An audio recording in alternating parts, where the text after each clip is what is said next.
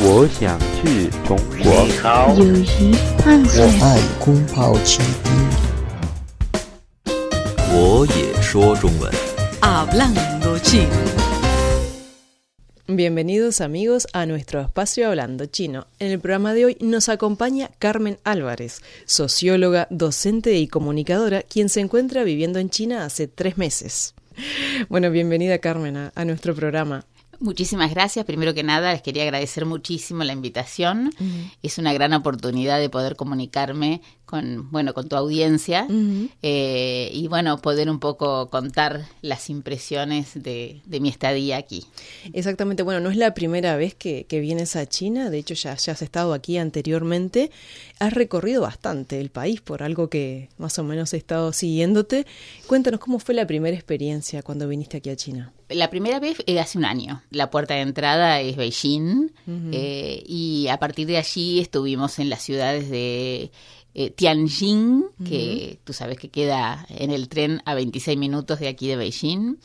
Luego fuimos a Hong Kong, uh -huh. a Shanghai y al pueblo en, en Shanghai estuvimos en el, los pueblos cercanos, digamos cercanos sí. eh, que son muy bonitos porque están cruzados por los por los sí, canales de agua muy pintoresco muy pintoresco mm. muy muy lindo después retornamos a, a Beijing estuvimos unos días más eso fue hace un año cuando estuve uh -huh. la primera vez y realmente la impresión es es muy grande eh, tú sabes que para nosotros los uruguayos y especialmente para la gente que viene de América del Sur, que estamos exactamente en el mundo opuesto, ¿verdad? Sí. En el, en el punto más opuesto que se puede estar, 12 horas de, de diferencia.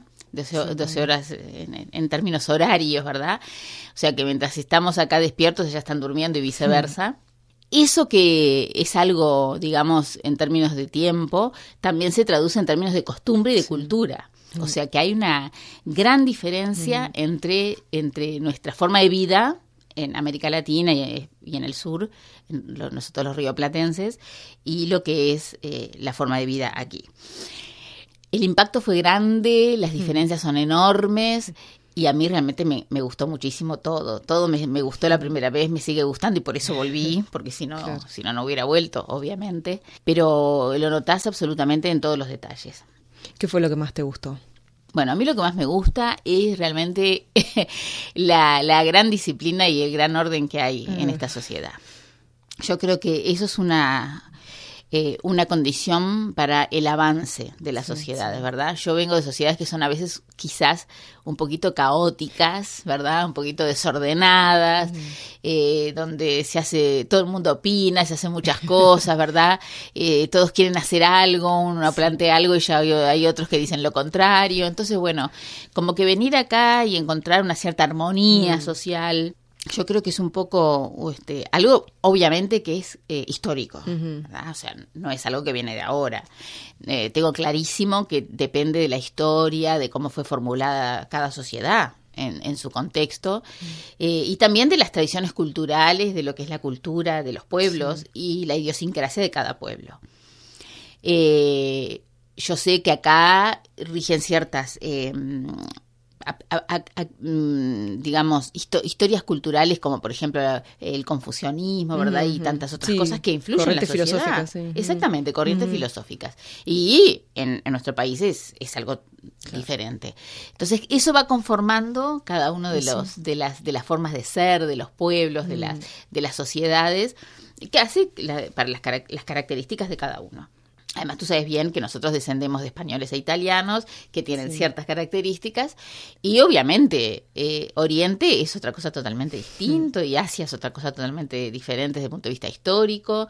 Así que bueno, las diferencias son totales. Hablando de esas diferencias, ¿no? ¿Cómo, cómo haces para comunicarte? Que el idioma es una de las grandes diferencias. Correcto. Eh, antes de, de, entrar aquí estábamos comentando justamente, eso sí te lo puedo decir, lo difícil que me parece el idioma chino. Ay, sí, realmente me parece un idioma dificilísimo que creo que hay que, obviamente, aprenderlo cuando uno nace, a partir de que uno nace, porque creo que de mayor debe ser una cosa casi imposible. Es Mucha un- constancia se necesita. Sí, y la y ese- bueno, con un alfabeto totalmente distinto al nuestro, ¿verdad? Eh, algo que uno nota que es muy difícil, sobre todo la escritura. Yo quizás podría hacer un esfuerzo por entender algo de lo que están diciendo, ¿verdad? Pero cuando ya traducirlo a la escritura me parece imposible. Es otro paso grande. Eh, Sí. Entender lo que está escrito me parece imposible. Y escribirlo me parece más todavía. Me parece una cosa dificilísima. Pero eso para nada impide que uno pueda entenderse con la gente, ¿verdad? Hay un idioma inglés que es común. Tú sabes que yo, este, entre otras de las cosas que hago en, en Uruguay, es, es enseñar inglés justamente eh, en la Universidad del Trabajo. y mm, eh, lo que les digo a mis alumnos desde el primer día es la importancia que tiene el inglés para mm, la comprensión de, en este momento histórico, en este momento que estamos viviendo, de, de globalización, para la comprensión de todos los pueblos, ¿verdad? Sí, claro. O sea, tenemos este idioma que es relativamente fácil el inglés y que por suerte es un, un canal de comunicación que nos permite cuando viajamos entendernos entre todos, ¿verdad? Porque yo le- les pongo como ejemplo hasta las cosas más que podrían sonar menos importantes, como por ejemplo un mundial de fútbol, en el que se reúne gente de todo el mundo y en donde sea que esté, en- que esté llevándose a cabo ese, ese, ese mundial, ese campeonato, eh, y, y- y de donde de los rincones del mundo que venga la gente que venga, tanto sea jugadores, periodistas, verdad, Eh, especialistas de lo que sea, eh, todos entienden en un idioma común que es el inglés. Sí. Y acá lo que he notado es que por suerte en algunos lugares importantes, eh, cuando digo importantes son como por ejemplo los museos, ¿verdad? O los edificios públicos, o algunos lugares de esparcimiento grandes, eh, o de negocios. Eh, las cosas están en los dos idiomas. Sí, está Entonces todo es muy bien fácil. señalizado también, como el- Exactamente. el- El, el metro, el metro es importantísimo. Está todo Muy dicho en los dos idiomas todo el tiempo, ¿verdad? las, las- las estaciones, las bajadas, las subidas. Entonces, eso es muy importante. Sí. ¿Y has aprendido algo en chino? No. nada, nada, nada. No, no, la verdad que no. Eh, lo que pasa es que si yo me concentro en aprender el idioma, no me puedo concentrar sí. En, en, en, en ver, Claro, en, claro. en ver y visitar lugares, que es lo que realmente quiero. Sí, sí, ¿no? sí, Y mm, sí creo que sé bastante. sí, sí, claro.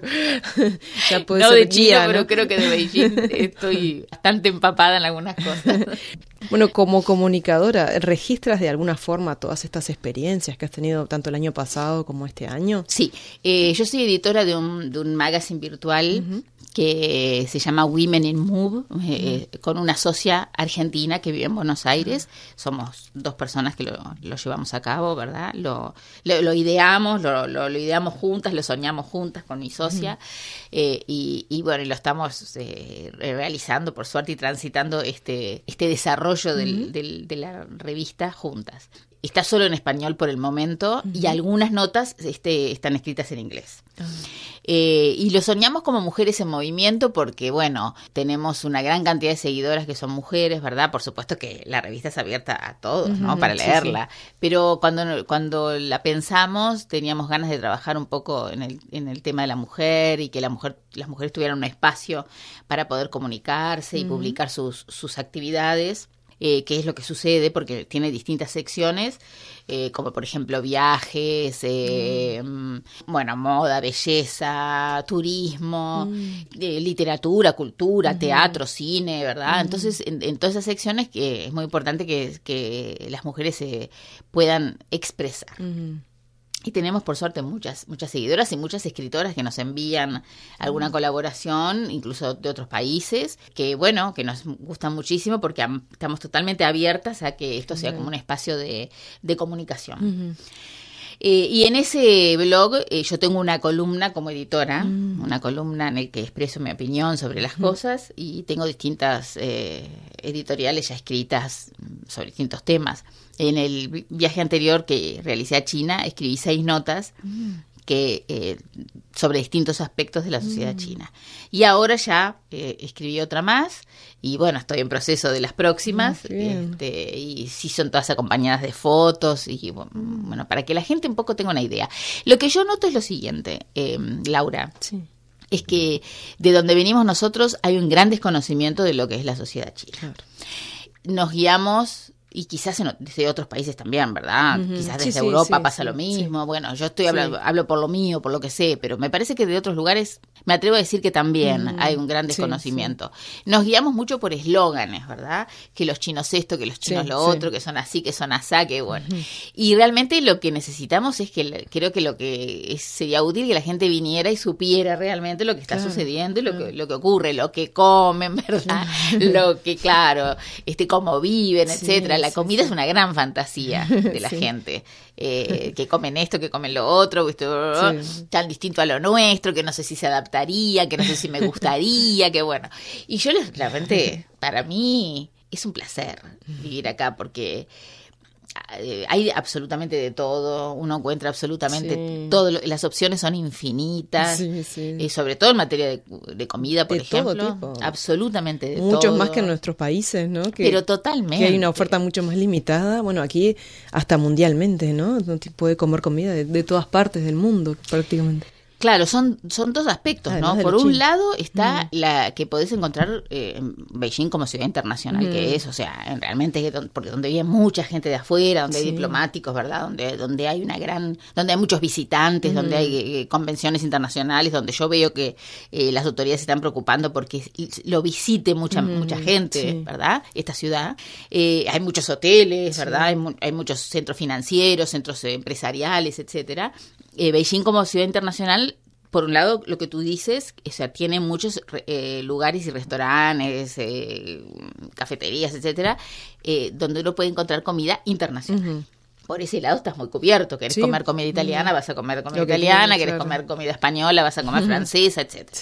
Pero por otro lado, lo que yo digo es que la propia comida china Claro. es muy variada y la También, gente piensa ¿sí? que es más monolítica, que es una cosa de esto y punto. Sí, y la comida china yo la encuentro de las más variadas del mundo realmente. Claro, es que, claro, la gastronomía china en realidad en sí se divide en, en muchas categorías. ¿no? Exactamente, De acuerdo primero a las está dividida por regiones, y, y cuando tú vas a un restaurante, eh, el tema es toda esa cantidad de cosas que, que- de opciones que tú tienes Sí, en, un restaurante, en un restaurante y realmente ahí hay siempre algo para elegir. Donde, Puedes- puede no gustarte algo y muchas otras cosas te van a gustar. Es que a veces los menús parecen revistas de 60 páginas, ¿no? Donde uno tiene muchísimas opciones y siempre va a haber algo que te va a gustar. Exactamente. Sí, sí, Yo realmente en pocos lugares del mundo he visto tanta variedad como he visto acá. Sí, sí, Porque además eh, sigo recorriendo lugares y siempre veo algo nuevo. es cierto. Siempre hay algo nuevo, siempre hay algo nuevo. Mm, ¿Qué es lo que más te gusta de la comida china?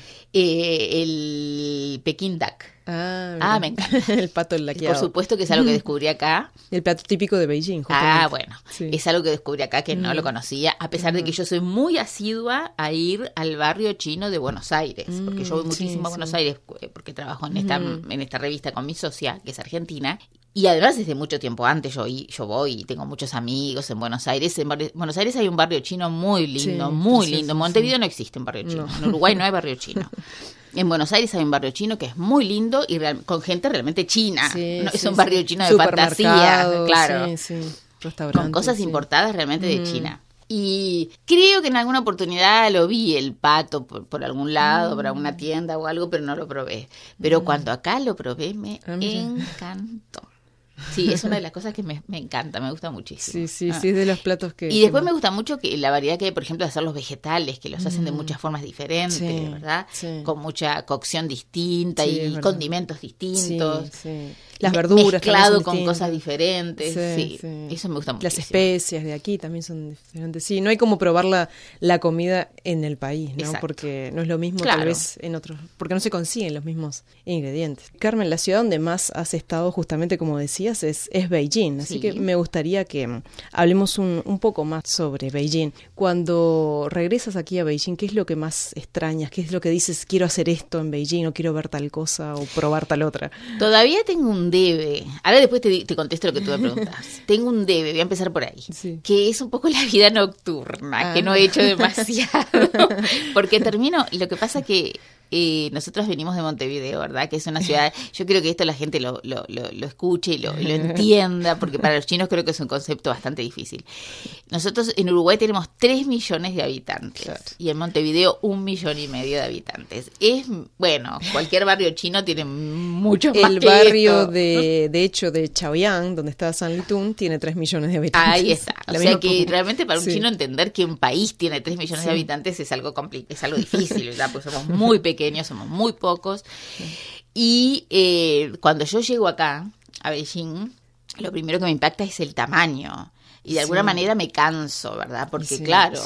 Mm. yo estoy, trato de todo el tiempo estar haciendo algo y captar todo lo que puedo y no perder el tiempo, ¿verdad? Y empiezo temprano y salgo, ¿verdad? Entonces, claro, a las 8 de la noche ya estoy muerta. Bien.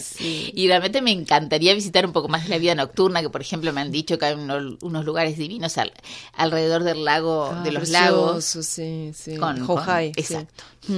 Con pubs y restaurancitos y cosas, y ahí no he llegado. Así que eso es sí que me lo tengo pendiente. Y lo que realmente me gusta es esa variedad de cosas. Sí, sí, Sí, sí, sí. sí. Las opciones. Las opciones. Mm. Las opciones me gustan muchísimo, que siempre estoy descubriendo algo nuevo, que cada barrio tiene sus características distintas. Eh, realmente eso es lo que sentí cuando volví, que yo quería descubrir cada una de estas opciones distintas, eh, estas formas de vida diferentes, Ah, ¿verdad? sí. Ahora veo, eh, por ejemplo, el barrio donde está, donde está la radio, que es distinto Sí. a otros lugares donde estamos, el barrio donde yo estoy quedándome, donde estoy viviendo, cerca del hotel, enfrente del hotel Kempinski. ¿Mm? Esas zonas es el Liamachao. exactamente es el metro de Sí. ahí está de Lianmachao, Sí, que sí. es muy bonita, tiene otras características distintas. Eh, después voy mucho caminando a San Litún, que me encanta.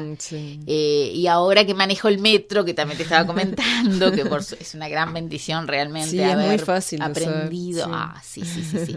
Porque desde el momento que aprendí en, eh, a estar en el metro, a andar en metro y a transitar en el metro y me puedo desplazar más libre, ¿verdad? Puedo salir más temprano, Claro. este, puedo hacer más cosas, porque antes dependía de alguien que me llevara Claro, o de alguien que me explicara. Y es un poco un problema el tomar taxi cuando uno no habla el idioma. No, uno no se puede comunicar con la persona. En cambio, el metro, que es impersonal y que está muy bien, muy bien marcado, Te como lleva tú a cualquier parte. te sí, lleva la cualquier ciudad. parte. Sí, sí. Tiene un, para mí tiene un sistema de metro fantástico, Mm. con todas esas conexiones Mm, que podés este, bajarte de, de una línea y tomar otra, ¿verdad? Sí, es el más grande del mundo. Ahí está. porque es- tiene creo que 16, 17 líneas ya y siguen construyendo, es impresionante. Claro, para la Sí. cantidad de habitantes que son acá Claro. es, es lógico. Y además es muy buen, muy buen metro, es muy limpio, muy rápido, muy, muy- la gente viaja cómoda, eh, realmente es seguro, o sea que hay, hay muchas cosas que son realmente muy, muy, muy satisfactorias de estar en esta ciudad, ¿verdad? Sí, sí. Entonces, ¿te parece que el idioma no es una barrera para alguien que quiera No, venir? no, no, no, no, para nada, porque lo que te estaba diciendo. Y además, eh, la comunicación a veces va más allá del idioma, en los gestos, etcétera, y los Mm. Sí. chinos son realmente muy amables. Sí. Siempre te tratan de solucionar los temas, Sí. siempre que yo... Sí, El otro día quería buscar un lugar. Estaba, bueno, a la salida de un metro, lo que yo fui la culpa porque me equivoqué de salida. Eso sí, eso sí recomiendo que uno Sí, sepa las salidas, sí, muy ¿verdad? Ahí está, porque siempre está A, B, C, D. Si uno agarra para otro que no es, ahí es complicado. Me equivoqué de salida y salí por otro lado, me desorienté y tenía que ir a un, a un lugar X. Y me encontré con dos chicas jóvenes, amorosas, que no eran de Beijing, pero que estaban acá, no sé Mm. si estudiando, etcétera. Bueno, el lugar que yo tenía que ir era como cinco cuadras del metro.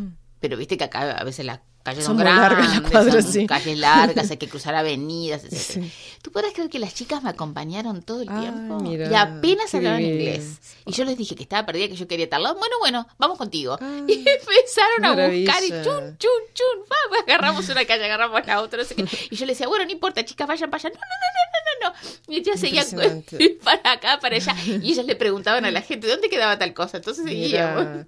Yo creo que todos tenemos una historia parecida de que siempre a todos algún chino bien dispuesto nos ha ayudado. es increíble. A mí me han acompañado hasta la puerta de la del edificio que yo iba, adentro de un complejo, es impresionante la amabilidad Sí, sí. de la gente, ¿no? Que, porque podrían indicarte y seguir caminando, ¿no? Cada uno con, con su vida ocupada. sí, sí. Pero no, van contigo, es impresionante. Eso está- Ellas me acompañaron casi hasta la puerta donde yo Qué iba, bien. hasta que encontramos el lugar. Bueno, y, y te has adaptado entonces muy bien acá Sí, la muy vida en bien, China. muy bien, absolutamente.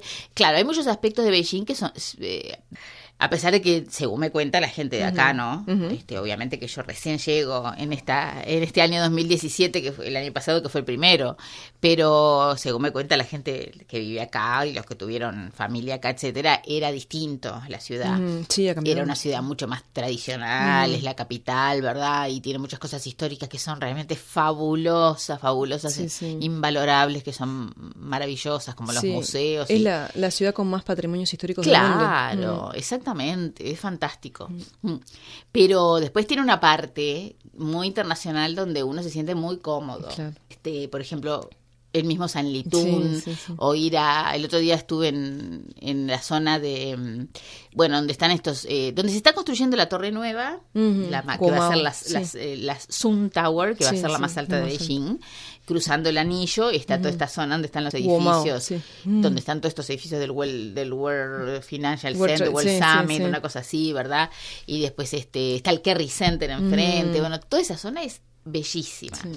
Y abajo, este, que atraviesa todos estos edificios, está el China World Mall, que es fabuloso, Sí, sí, sí. fantástico. Ahí está una pista para, Pero para claro, patinar. exactamente. Descubrí esa pista ahí en el medio, saliendo de las tiendas y descubro esa pista. Y yo lo grabé en un videíto incluso porque no podía creer que hubiera eso ahí. Es increíble. Sí, sí, realmente hermoso, hermoso.